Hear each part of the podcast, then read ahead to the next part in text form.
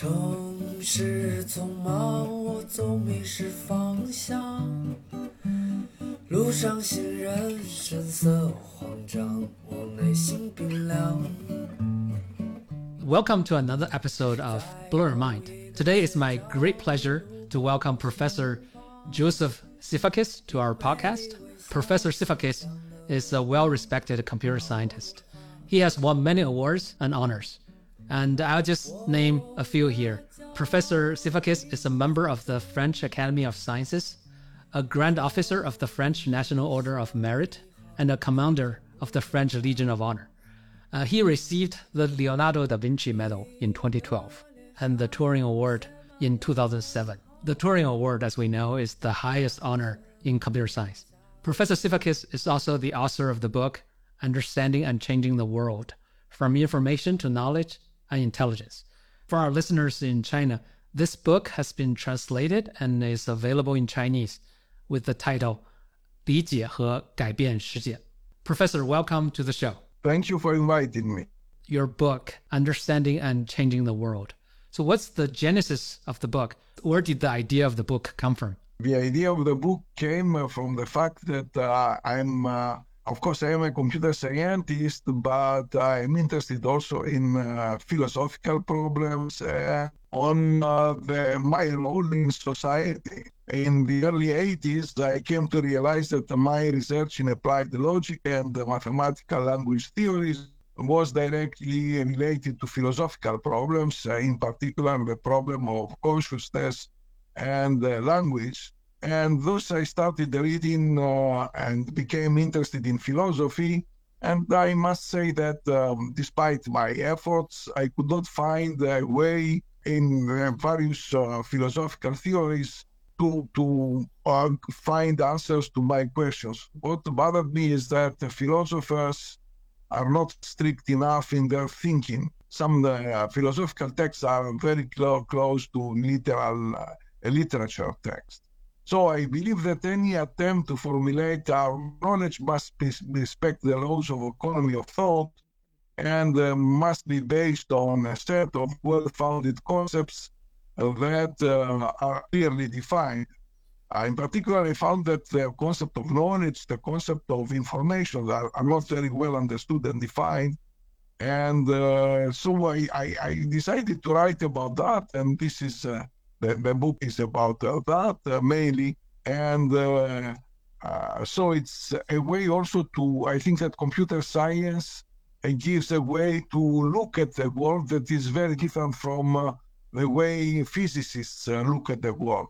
And as a member of academies, I had also the opportunity to exchange with famous physicists. There are many differences uh, about uh, how people understand the concept, of, for instance, of information and, and knowledge. So this is the reason mainly I wrote the book. And of course, I'm interested also in intelligence. My area of, of research for more than 10 years is autonomous systems, so intelligence and uh, also human consciousness. Uh, in the book, you made the distinction between uh, human generated scientific knowledge and machine generated knowledge. For example, the, the kind of knowledge that a neural network would generate. Would you call that yes, knowledge? yes, a neural network definitely uh, it generates knowledge. Yes, yes, but it's a different kind. So in the book, I discussed this extensively. Uh, what I explain is that there are different uh, levels. So knowledge. Let me explain first of all what is knowledge. Knowledge is uh, information that you use either to understand situations or to make decisions and the to achieve goals. So and uh, there are different types of knowledge that both humans and machines use. We have uh, knowledge that is uh, empirical knowledge about the world, but empirical knowledge can be classified depending on its degree of validity and, and uh, uh, of generality. So you have very simple knowledge. Today, for instance, the temperature is uh, 30 degrees Celsius. This is uh, elementary knowledge about conditions they world. And then you have uh, knowledge that is implicit knowledge, as, as I call it. It's uh, knowledge that is generated by neural networks or the knowledge that uh, we produce by using what Kahneman calls a system one of thinking. Uh, you know, system one of thinking is a system of thinking that develops the knowledge we use to speak. It's autom- automatically generated or non-consciously generated knowledge. So you're referring to Kahneman's system one and system two Yes, types yes. of thinking. System one, yes. So it's fast thinking. And so this is implicit uh, knowledge. Uh, when uh, we walk, our brain solves a very, very hard problem, but we don't understand. I mean, mathematically speaking, but we don't understand how. We just walk. And neural networks develop implicit uh, knowledge like that. They are trained to produce uh, what we call database knowledge. But how this knowledge is generated, it's like, for instance, the same thing. Uh, any learning process uh, will generate implicit knowledge. So typically, for instance, when uh, a child learns how to distinguish a, a cat from a dog, when you show examples, you show cases, and then it will learn. And but the child cannot cannot explain the differences between the cat, the cat and dog. And then the highest type uh, of uh, empirical knowledge is scientific and technical knowledge, and there is this a big difference. It's knowledge about the world, so it's knowledge that uh, initially we learn something, but then we use also our mental capabilities to build the models, to build models and explain this. Typically, for instance, scientific knowledge, just consider Newton's theory. So Newton, we know that uh, he he had he made some observations and then he developed the mathematics to explain his theory. Uh, the big uh, difference between uh, scientific and technical knowledge, as we use, we have developed it up now, and knowledge uh, produced by neural networks is that uh, knowledge of neural networks is not explainable. We have no mathematical models that explain how a neural network works. If you think a bit about that, I wrote papers about that, and neural networks will never be explained. And that's a big difference. AI today provides knowledge that allows some predictability, but does not allow explainability while scientific and technical knowledge allows explainability. And this is a huge difference. For instance, when you build a bridge, you have the theories that explain why a build a bridge will not collapse, may not collapse for centuries. And these guarantees you don't have, as you know, for, for neural networks and machine learning techniques.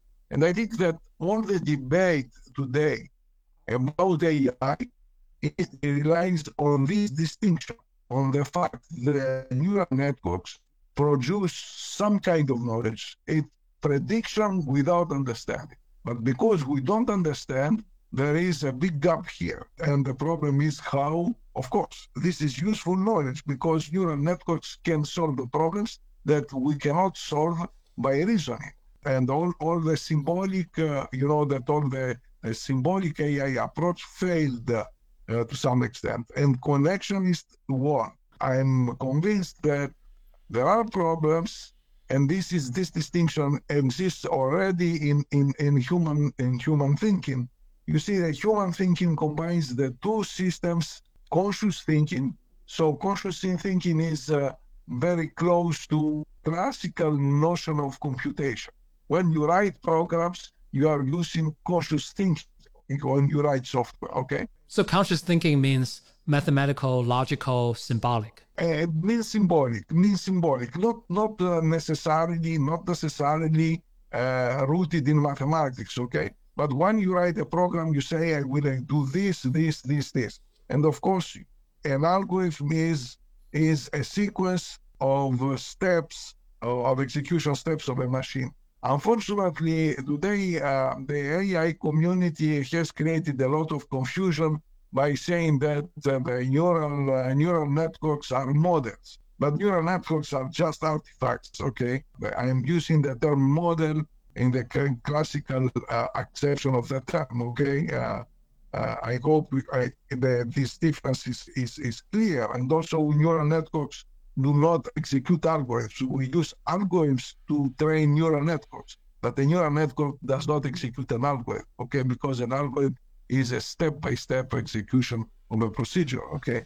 let me just try to clarify. Uh, so, what do you mean by a model? So, if it doesn't have to be mathematical? Uh, no, no, yes. A model perhaps is not mathematical, but it's uh, the result of reasoning. You should distinguish the thing, the real thing, and the model of the thing. For instance, the concepts are models.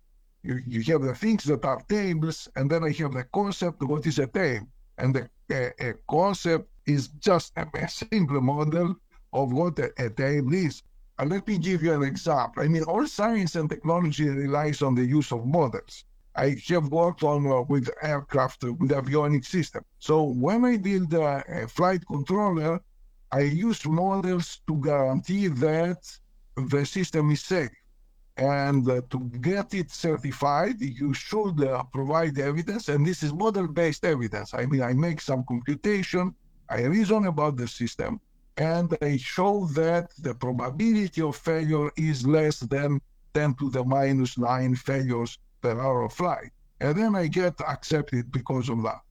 So, about classical systems, if you give me a software, a software is an artifact, but I can extract a model. This is my all my work about model checking. Okay, so I extract a model. It means that I build a structure, can be a graph, can be okay, any kind of structure, and I can reason about that. And I say, oh, my program will not fail because I reason about that. When you try to Oh, validate the properties of a system, there are two techniques, two kinds of techniques. Either the scientific technique is that there is a model and you reason on the model. And if you reason on the model, you can have strong guarantees because a model, you have all the states and you have strong guarantees. Now, if you cannot have a model, and for AI systems you cannot have a model, then you can apply testing techniques. You, you take the, the system, you apply inputs, you observe the outputs, and then you have uh, another system that monitors the behavior and decides whether the, the behavior you observe is correct. But here there is a problem because you cannot have strong guarantees. You cannot have strong guarantees because you cannot explore other states of the system. So all you can do by testing is just to falsify properties. I cannot say that all my states are correct, all my states are safe, only if I have a model. So all the scientific techniques rely on model-based thing. And now AI comes, that's a very good thing, but we have this limitation. And this limitation is, I accept this limitation, and it's an obvious limitation, but we have to live with this limitation. But we should understand the consequences of this limitation, because for these systems, we will have weaker guarantees because we don't have models for them. Well, I'm largely sympathetic to the view that safety should be a very high priority issue. If I may play the devil's advocate just for a moment here, you mentioned bridge building. People have been building bridges for thousands of years before there was any explicit real understanding of material science or structural engineering. And that seems to be a pattern. Like the Wright brothers were building airplanes when people's understanding of aerodynamics uh, rudimentary at best. So maybe we are seeing a similar pattern playing out here. There's both application and uh, theory and modeling. Sometimes yes. know, application proceeds before theory building. Yes, that's a good question. And maybe you have to allow some application to go ahead first. That's fine. I'm not against this approach, of course. Many artifacts have been built before we have theories to explain the behavior. And this is this is okay with me. Now, if you build something based on empirical knowledge, then also you should understand what are the limitations of that. If I, if I build something empirically, you cannot say now that I will trust it to do something, some critical tasks. There are limitations. I'm not against using AI as a personal assistant at home, etc. But using AI to drive cars, this is a different thing because cars are, are safety critical systems, okay? Let's consider another issue of safety, of, of for instance, okay? If I'm using ChatGPT or just to play games or whatever, just uh, to, to for entertainment, that's fine. Now, if ChatGPT can generate something that can be harmful for others, okay, for instance, deep, deep fakes, okay, this is a safety issue. So this should be considered uh, seriously. Agreed. Let me let me say something else. Today, all the technical civilization relies on standards. Okay, so for instance, I buy a toaster to make toasts at home. There are standards that guarantee that uh, if you use properly the toaster, it, it, will, it will not kill you. Okay, so for everything you have, for lifts, you have standards, you have regulations. And this is the way also we have trustworthiness and we trust each other. Okay, all the technical civilization is based on rules. So for AI systems also, if there are risks, this should be regulated by rules, okay? And this is a very, very important question for the society or for the institutions today. I have nothing against that people develop new technologies, etc. But we should be aware of the limitations. Uh, let me suppose a scenario then. You mentioned uh, standards. So within standards, there's also specifications of like what amount of risk we are okay with tolerating because no, yes, nothing can be 100% certain. There's always course, some like, yes, margin yes. of error. Suppose there's this scenario which might be upon us very soon. Uh, suppose empirically, self-driving cars have a safety record better than the, the average human driver. In which case, should we just then go ahead and, and accept Uh, self-driving yeah, cars? well, can- this well, empi- empirical does not mean anything because even empirical truth, there are rules about empirical truth. The, the scientific approach is based on the development of empirical knowledge, but there are rules about how to validate the truth about empirical knowledge. Just to give you an example, okay, that has nothing to do with the with intelligent systems, okay. So uh, during the COVID pandemic, we had a lot of discussion about uh, uh, how efficient can be a COVID uh, COVID vaccine. So how in medicine, how we proceed in medicine? In medicine, you have you have a sample of patients. You take the vaccine and you show. You say you apply some rules, and the rules are defined by applied statistics. Okay, so you have some rules that are applied and you say, oh, I have, considered this sample of patients and this representative sum, and you go now to, I don't know, to FDA or the equivalent in China, and you say, oh, my vaccine is good enough, and this is the proof that my vaccine is good enough. Now, let me apply this, consider this, uh, that, that example of self-driving cars. You probably know that some companies like Waymo, a few years ago, they published some uh, some uh, results, and they say we've driven uh, 10 billion miles with our self-driving platform. So meaning that their self-driving platform is good enough. And this is technically nonsense. Okay, and, and I wrote about that. Why it's nonsense? Because you should explain how the simulated miles are related to real miles because perhaps you may drive for centuries in ideal conditions and everything is, is okay. So you have even so for empirical, so if even if with no theory at all, you have to provide some evidence through testing that your system is good enough. And there are methodologies about that. So typically, for instance, for intelligent systems, you can, and I'm working on that for self-driving cars, you should have a theory to show that uh, your tests cover a good deal of real situations. And uh, of course, you sh- should build this theory, and this is non-trivial. But you see, for instance, for software testing, just to consider an example that everybody understands. If I want to test a software, okay, let's consider a single software. A test case is just uh, uh, input vectors. So I apply an input vector and observe what happens. Okay, so I have an oracle, uh, the testing terminology, observe what happens. Now, for how long I will be applying test cases, okay, if I have, because the, the number of te- test cases explodes. So at some point, you need some theory. And in fact, for, for software, we have criteria, coverage criteria. You know this. Uh, we have uh, structural coverage criteria. For instance, somebody is happy if uh, with his test cases, he has uh, executed at least one uh, each, each statement of, of the source code, which is a very weak uh, criterion. But at least this is a criterion. And then you can have other criteria that are stronger criteria. I will not, I will not be long on that. But what we need also for intelligent system is some theory to say, oh, this is ChatGPT. can I apply a testing theory and say, and how for how long I should be testing this? How I can explore the behavior? In fact, for software, I mean, if you are a, a, a clever engineer, you will not choose randomly the, the input vectors.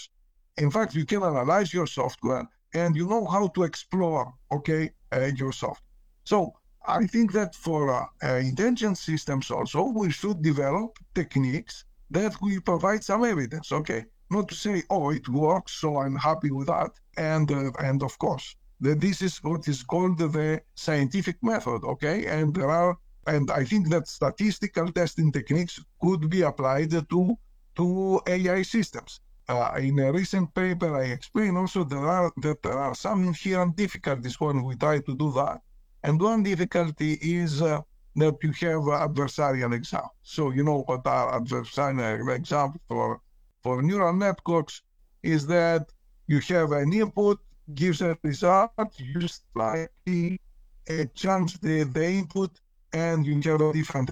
Uh, basically, you can trick the neural network with some minor yes, yes, adjustments yes, to the input. They can trick the neural, neural network. Yes, this means that you should make the neural networks more robust. I mean, I'm not against using, I mean, developing AI. This is a great achievement for humanity, no doubt. But I think that we should evaluate the risks as we do for any kind of artifact we build. It's these are artifacts we and we should find the right trade-offs, as you said, between because you, there is no artifact with no risk at all. Even for aircraft, I'm considering that are very safe today aircraft. Okay, you have some slight probability something goes wrong. Okay, but at least to have some guarantees, and this should be even if uh, uh, they are built in an empirical manner, there are techniques to do that. And this is, uh, say, statistical, statistical uh, testing uh, uh, statistical yes, statistical validation techniques. You mentioned guarantee based on certain theories we have. My question is for a lot of tasks, for the longest time, we just failed to come up with like satisfactory theories. Say, how to tell a dog from a cat. This goes back to the symbolic AI time where people are trying to have theories exactly rules. I, that you can have theories for the universe, for physical phenomena. You cannot have a theory for or about how to distinguish cats from dogs. This is clear. But still, you can test the system that it uh, uh, separates cats from dogs. I mean, I have a black box, and you can test it. So, so this means that okay, well, how we can test the system practically that distinguish cats from dogs? This means that you will consider a set of test cases that provides a good coverage of how many different positions of cats and dogs you can have, and you can test it. Okay, I mean you you can have a theory about that. Right. At least for cats and dogs, we seem to have that covered. Let's say self-driving. I agree that simulated environment that might not be. I mean that's that might be suggestive, but that's not uh, so definitive. But now we already have self-driving cars on the road. Like Tesla already has a fleet of cars that are doing self-driving. We might disagree. We might argue whether it's premature to have such a feature, but they do. They they're, they're already driving. They're already well, out there. But, but they recommend that in in case of bad weather or uh, I mean, okay. So if you are driving your car in a highway and uh, normal conditions, yes, or you are in a, in a traffic jam, you can use this but uh, they don't. They recommend not to use the self-driving features in any circumstances. Yes, okay? also use it responsibly for sure. But my point is, if we don't already have enough data, I mean, very soon we probably will, or, or Tesla will probably will have enough data. In fact, I think they, they already do release this data. Like for this many hours of driving, our accident rate is yes. so and so, you know, compared to yes. real human drivers. And in fact, I think they're making a case where their self-driving is already better, performing better than the average human driver. No, no, no, no, no, no. I don't accept these arguments. Yes, yes, because because. But this is real data. Uh, this is real driving hours. Yes, uh, real driving hours, but in, in which conditions? No, no, no. I mean, you should be rigorous when you you make these comparisons, and because most accidents happen in strange conditions, okay, that are not uh, edge conditions. our rare events. Yes, edge conditions. So it's very no. I, I don't want to make it uh, too technical, but I don't I don't accept these arguments. And if you look at uh, statistics, the probability that a human has a, a, a, serious accident is very, very, very low. Okay. So, okay, there are papers about that. And also, you should uh, realize that one thing is to have a few self-driving cars in driving in a high highway, and another thing is to have uh, plenty of self-driving cars in San Francisco. And you know, I mean, there, there are some experiments in San Francisco, and you know the, the, the, the problems that they have caused already. Okay, the, because you have a scale problem if I have a few self-driving cars in a city, and uh, I, but if I have now plenty of self-driving cars, uh, then the problems can appear. So it's a problem of scale also that is uh, you should test uh, this in in uh, real conditions. And let me tell you something else because I'm working now with uh, self-driving car simulators.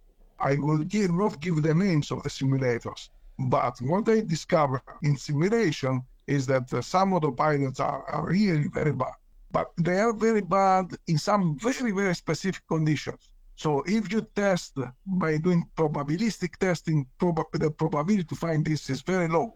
But uh, you see, if you have uh, millions, tens of millions of cars driving, etc., the probability will become higher. So uh, we should be careful with these arguments. And just to give you some some other arguments, you see, today we have self-driving platforms. At least two companies like NVIDIA and Waymo are proposing self-driving platforms, okay? And they spend a lot of, of money on that, okay? And these are huge neural networks they have trained. And I trust these are the best people to develop this technology. Question, why they don't deploy these, uh, these platforms in, in self-driving cars? Uh, let me let me tell you. I mean, there are there are obvious. Come on, I mean, these guys do not even understand what are the systems engineering problem. I have a self-driving platform. Okay, now I, I have to integrate this in an electromechanical system that is that is a car. I've done this uh, all my life. So the first thing you should analyze is you should make some risk analysis. What if I have a flat tire? Oh, good question. So I, I discussed with some of these people oh, what you do when you have, but they have no clue. And why they have no clue? Because they have a huge monolithic network. And if you have a system that is a traditional system, you will see how a risk factor can propagate, how you can cope with that. But it's a black box now. So you cannot apply at least all the traditional techniques that we have been applying to aircraft, etc. So there are also some uh, systems engineering problems that are very important when it comes to building autonomous systems. So you see, today uh, AI is obsessed by assistants. Okay, so ChatGPT is an assistant. You have interaction between a human and, and a neural network. Okay, no, I think that this is in the future of AI. If we look at the huge future of the AI, this is a very small step toward building intelligent systems. Because today we have conversational systems, I think that in the future there are two other uses that will become very, very important. One use is monitors. AI monitors will become become very, very important for industrial systems. What does a monitor? A monitor monitors a huge system that is very complex system and gives some diagnostic. So typically, first you have uh, monitors in aircraft. They monitor parameters from the engine. They analyze the behavior of the engine. They can monitor thousands of parameters and then they can make predictions. This is very, very important. Just make sure I understand. So when you say a monitor, that would be sort of system sensors, say in a car or in an airplane, yes. that has the real time data yes. of like how the system is performing, if anything goes wrong, something like that. Yes, and this is the huge advantage of AI systems. Okay, you see, if I apply model based approaches, or can build models that involve, uh, I don't know, 10, uh, 20 parameters.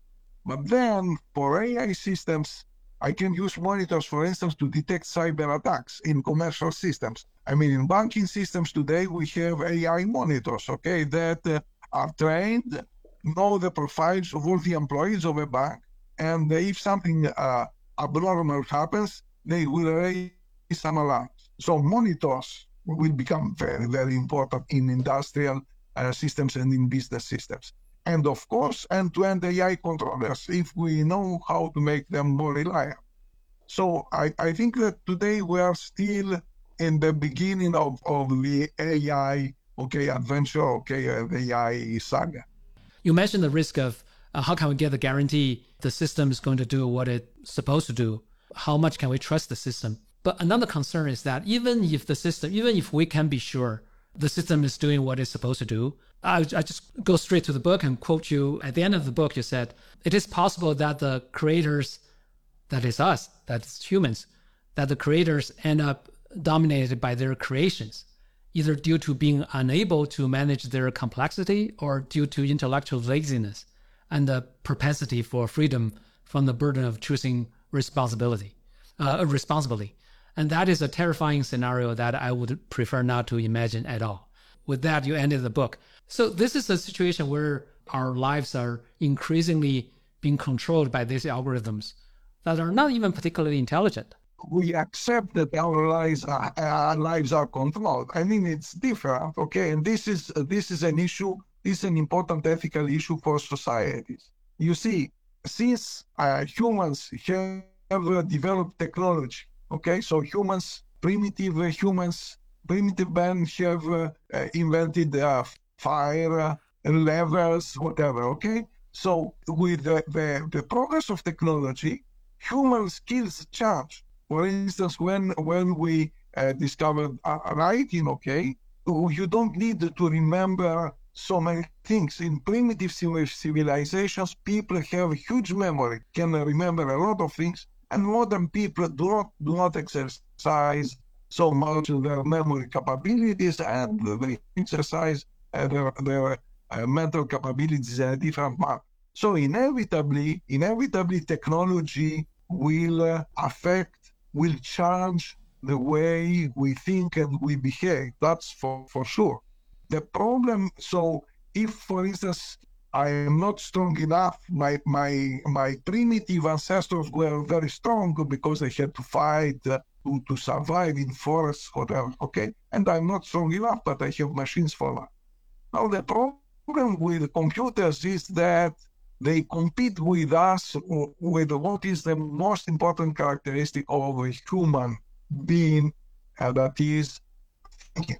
So the question, the important question is the division of work between uh, machine and humans in this competition, the production also of knowledge. And this is a very an issue that we uh, should consider very very serious, because if humans become too dependent on machines, then, then there can be a danger. What is the danger? Let me give you an example. Now, here in France, I'm giving interviews and I'm saying that you should take away from children ChatGPT. This can be a disaster for their education. I see young children that visit me, want to discuss with me, and they are using ChatGPT. This can be a disaster for their personality for this the way they will they will not be able to structure their thinking. Okay, when I was when I was a, a young child, I loved mathematics, and I spent hours and hours trying to, to solve mathematical problems. Okay, and now I realize that my capabilities to concentrate my thinking on a problem, okay, I, I have cultivated them when I was a child. And now I discuss with children and I see that they cannot even concentrate on a, on a topic, okay? You should uh, show them videos, okay? They cannot build abstract thinking, okay? And this is this is a crime. This is a crime to give young children tools like ChatGPT, okay? Because they will not be able to structure their thinking, okay? And they will not be able to decide responsibly so now children ask ChatGPT what to do, okay? But this, because you see also all the freedom we have as humans to decide implies some responsibility. And if you discharge this responsibility, this sense of responsibility to machines, okay, you will not be able to act responsibly as a human. This is very, very important for our civilization. So, what I say also in some of my texts is that imagine that I have a slave, some gene, and say, oh, I want this to be done, and this to be done, and this to be done. Okay? If you have such a thing, okay, then you will become the slave, will become your master. Okay? And this is a huge danger for humanity today. Okay, so the risk is not that machines become much more intelligent than us. I, I never believe, I mean, this will never happen. But the real risk is that humans become dominated and too dependent on machines. Because, for instance, we have machines everywhere and manage their complexity will be an overwhelming task. So we give up. I mean, you let machines decide how, for instance, to distribute resources, how to solve this problem. Because we have machines everywhere. At some point, society should decide uh, shall we give the power of decision to machines everywhere? Okay. In which case, of course, what is our role? Okay. This is a real problem from hum- for human societies, I think. And we should we should establish rules. Uh, and unfortunately, nobody cares about that. But this is the most important thing. When it comes to giving students access to GPT, I'm very torn on this. The, the other day, I was at a coffee shop and there were some, I think, maybe high school students. I'm assuming they're doing some school project or homework. I just overheard they're talking about like, let's ask ChatGPT how to do this all the time, like throughout yes. the two hours yes, I was yes, sitting there. Course. So that's alarming to me. But on the other hand, when I'm using ChatGPT, I feel like, wow, if nothing else, just even learning English, you know, I, I, I can ask no, no, no. ChatGPT to. Useful. Okay. I guess. Okay, consider another case. Okay. I am a, a mature programmer I am a mature programmer. I can use LLMs to write better programs or to enhance my productivity. Now I am a starter in programming, okay? And uh, as a starter in programming, I should learn how to structure my thinking, how to design the architecture of the software, etc. Okay. If now I rely on ChatGPT, I will never become a good programmer or a good engineer, okay? Because I will be reliant on ChatGPT. I make a difference. If you're a mature person, you can use ChatGPT to improve your productivity, but you have already acquired the level of critical thinking, okay, that allows you to judge what is good or what is not, or what is and what is not good, okay? And so there is a period of training where humans should try to build their own intellectual capabilities, okay? Cultivate their sense of responsibility. And this is the purpose of education as, as we have conceived it uh, so far. And then, of course, you can use AI tools when you are a mature person, okay? But you you need to be able also to judge about what is what are the possibilities to use the technology you need to master, okay, this and to be able to judge. Otherwise, of course, you will be uh, following the suggestions of the tools blindly. There's the assumption that some of the more basic skills are needed for a person to develop more sophisticated, higher level yeah. uh, thinking, yes. structured thinking. But you know, I'm of a generation old enough that I can remember when I was in primary school, there was the debate of whether we should let kids have calculators. The argument went that, oh, if they have calculators, they're not going to learn math properly. Yes. So I, I learned math still doing longhand uh, computations. But these days, you know, kids are growing up with computers all the time. Nobody does long long co- computations by hand anymore. But it's that the kids are learning math just fine. Yes. Also, I I, I had uh, I had discussions with uh, children today they don't they don't know the multiplication uh, table, for instance. Okay. Yeah. Is that good not as well as or, like older generation. Yes, yes, but it's not for the sake of knowing uh, the multiplication table. Is that they you should have understand what is proportionality, for instance, to have uh, some common sense knowledge about what are the relations between quantities. I think that, that for this uh, children today are, are not very well prepared. They don't have the kind of common sense knowledge we had about about relations uh, between quantities and things like that. Yes, there are always trade-offs, but I think that at some point we should decide uh, which education we is essential for to protect uh, what we are as humans. Okay, that's a very important question. I have no definite answer. I am not against using technology. Using technology can liberate also our forces. Of course, we, we can use uh, AI to produce new knowledge, etc. The question is who will be driving this process? Because at some point you can have a kind of parallel science that we don't control. Parallel science, I mean parallel development of knowledge that will be certainly knowledge that is useful, you can solve problems, but you don't understand how it works. So if someday uh, some uh, machines say you should uh, there is an imminent danger and you should evacuate, I don't know, Shanghai or whatever, okay? Are you going to do that or not, okay? I mean, there are limits and that uh, uh, there should be bounds, in my opinion. There should be uh, some limits in the use of the machines. And we should keep control on what you are doing. This is very, very important, okay?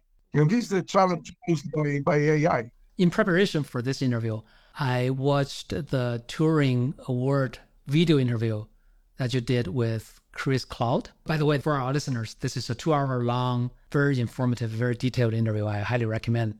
In which you, you said this the way you choose your research topics is guided by taste. Yes. Could you elaborate on that? What do you mean by taste and how can a young researcher develop her own taste? Yes, okay. What I tried in my life is uh, I got interested in many different topics, okay? I did not want to stay on, on one topic, so I started, uh, uh, you know, I started with hardware, and then I did not like uh, so much researching hardware. I moved to software, and then I, I, did many different things.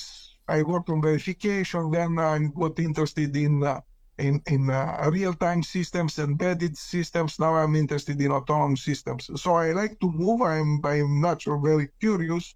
Okay, I have some visions. Perhaps sometimes I'm wrong, but uh, I don't like to follow other people. Okay, I want to cultivate my own vision. Of course, if that fits with other people, that's fine. But I have I have strong opinions, as you can see also about AI. Okay, I have strong opinions very, very different from others. So I want to have a global vision about what I'm doing and its relationship with, with what happens in the world. And this has motivated many of my research. Also, I did the theoretical research, but I tried also, I'm passionate about applying theory in uh, industrial problems. Okay. Of course, I am a researcher, but I consider myself as an engineer. Uh, primarily, okay? Because I think that engineering is uh, is much more challenging than science.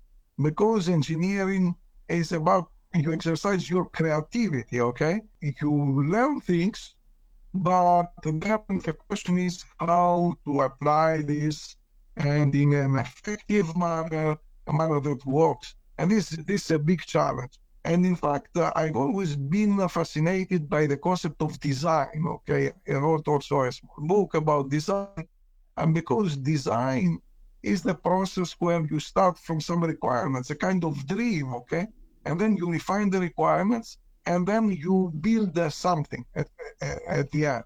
And uh, this means that you have uh, skills in different. I mean, you can analyze the requirements, and then you you figure out how to implement them and design is something uh, it's it's an art. I mean you are you are a good designer you are a kind of artist okay? You are a good architect okay?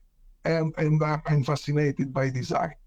My life design as a process okay? So different steps and and and uh, what can be modern design. Uh, of course now with uh, ai we have uh, an, an extra challenge okay?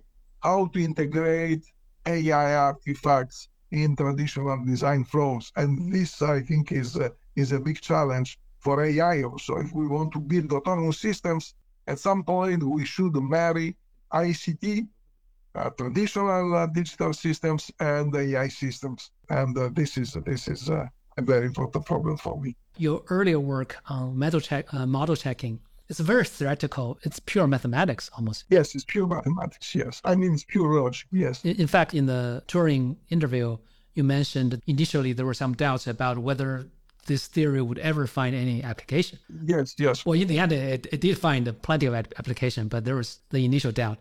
But then you moved on to design, which is a very practical, very hands-on. You had to deal with all the intricacies of the real world. Yes. So, how what prompt that transition from the very abstract to very practical? No, I I was always concerned by you see even even the model checking theory I developed it because uh, we wanted to validate some system. At that time, uh, verification was uh, rather theoretical, and uh, model checking was an avenue toward applying this in some naive manner. Uh, but uh, developed the theory, and the idea was that just enumerate on the states of the system and, and try to do that, okay, systematically. So even even the work I did uh, for model checking was motivated by by practical was the verification of some uh, of some system that was used in aircraft. In fact, uh, so I, I was always motivated by by the application. And also, you see, today I'm working on self-driving cars. This is this is obviously a, a very down-to-earth problem. But the theory to have a test theory, test method for self-driving cars is that it raises some very very challenging theoretical problems. Okay, that have to do with the statistical checking, and you need some theory about that.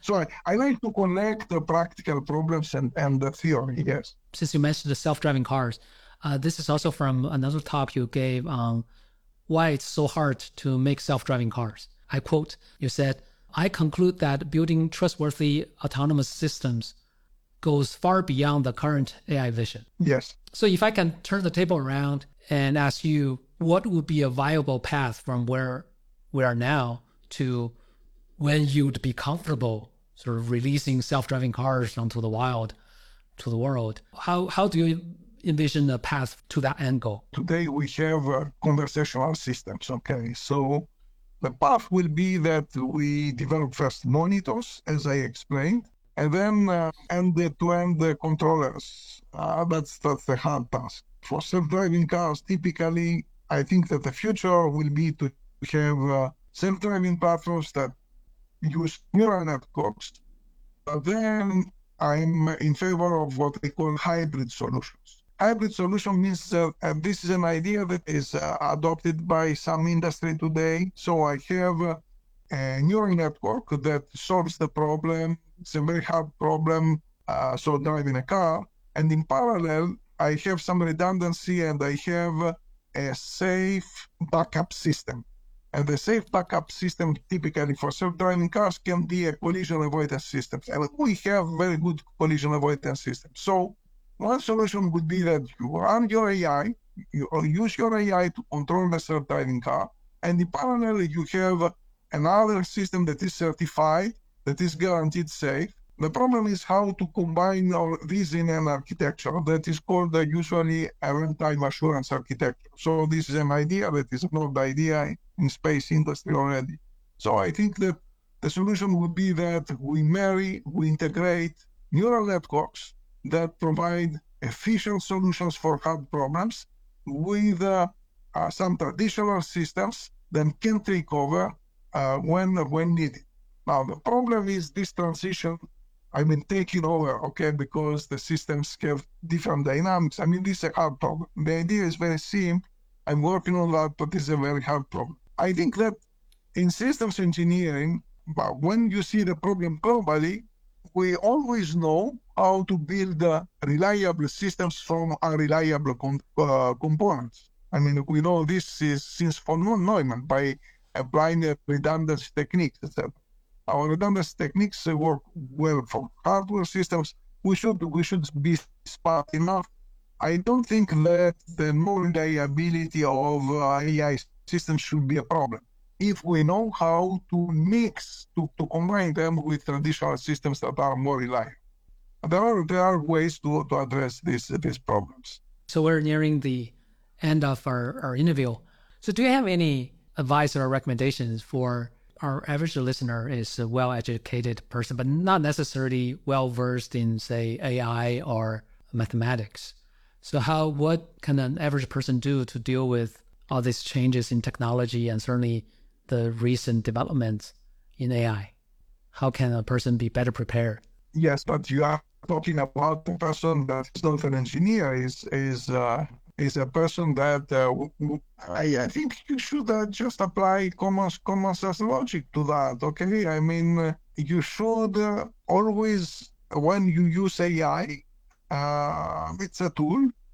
So I don't think that AI, I mean, it's a technology. It's neutral, okay? Because I don't, I don't uh, agree with people who say that AI will destroy us. Okay, I mean, AI has no willingness to do anything. It's our responsibility to use wisely uh, technology. Uh, we know knew how to use wisely atomic uh, energy. Okay, we can produce electricity, we can build bombs. Okay, so my advice would be that make sure when you use AI that you understand, uh, you can criticize the results. Okay, and don't become too dependent and respect yourself, respect your personality. Okay, and also as I said, making responsible decisions this is a, huge burden. So if I have to decide uh, freely, okay, this is a burden. I can get anxious. Shall I do this or this? So, but this is also the essence. I mean, if you want happiness for human, what, what it means to be happy? It, it means that you have some goals and you can pursue these goals and you can act responsibly to do that. Okay. It's a game. Okay. Life is a game. So if in this game you let machines play it for you, I'm not sure you will be happy, okay? And so think think about that. Respect what you are as a human, okay? Of course, the question is because there are some human values that are important for me, least, okay? And uh, in our civilization, uh, and also I can mention ancient Greek civilization, or ancient Chinese uh, civilization, okay? you have you have a, a, vision about what is a human, okay? What it means to act responsibly. What's the importance of, using knowledge? I think Chinese are very well prepared for that, okay? With Confucius. So just respect yourself. That's all I will say. That would be a great note to wrap up this interview. Do you have any final words for our listeners? What I can uh, say to the Chinese audience is that uh, I like very much China. I'm uh, observing with a lot of interest what happens in this uh, country, and I come. Uh, I am a frequent visitor, as I said Okay, no, and um, I like very much Chinese people. Well, we look forward to to your next visit to, to China. Okay. Uh, so today's guest is Professor Joseph Sifakis, Turing Award winner and author of the book Understanding and Changing the World. Thank you, Professor. It's been a great pleasure. Thank you very much for inviting me. 我的骄傲已不再重要，说 医生，你好，紧张不得了，你的脸上写满了。